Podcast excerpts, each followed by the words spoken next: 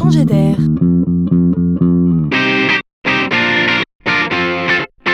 C'est la chronique de Laurent Collen. Il y a des écrans partout trop d'écrans, pourrait-on penser. Certains s'en inquiètent. Cette réflexion fait écho aux recommandations émanant de médecins ou même d'hommes politiques sous le couvert de leur bienveillance.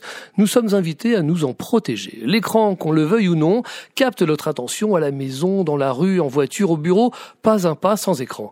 Euh, vous vous installez dans un restaurant avec des amis pour déjeuner, que faites-vous? Vous vous arrangez pour voir l'écran télé d'un œil discret ou au contraire, vous choisissez volontairement de lui tourner le dos.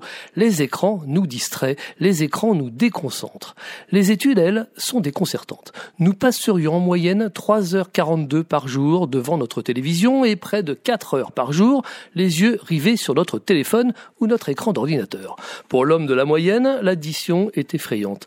S'en inquiétant, deux créatifs américains ont inventé des lunettes avec un pouvoir magique. Les verres polarisants bloquent les longueurs d'onde des écrans LED et LCD, c'est-à-dire des télévisions et des ordinateurs.